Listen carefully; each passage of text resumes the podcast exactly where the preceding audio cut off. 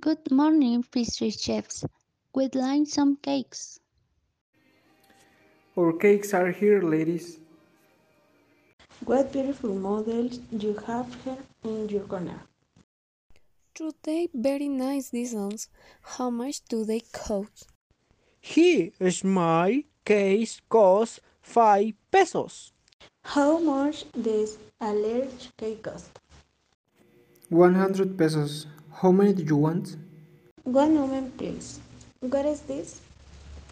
That is our specialty. Hen one. Art. Credits. Words of art. Is this Central Park? No, it's not. The Central Park is still a long way from here. And park about this is this thing. Yes, ma'am. How many case T1? I want three small kit and two big ones.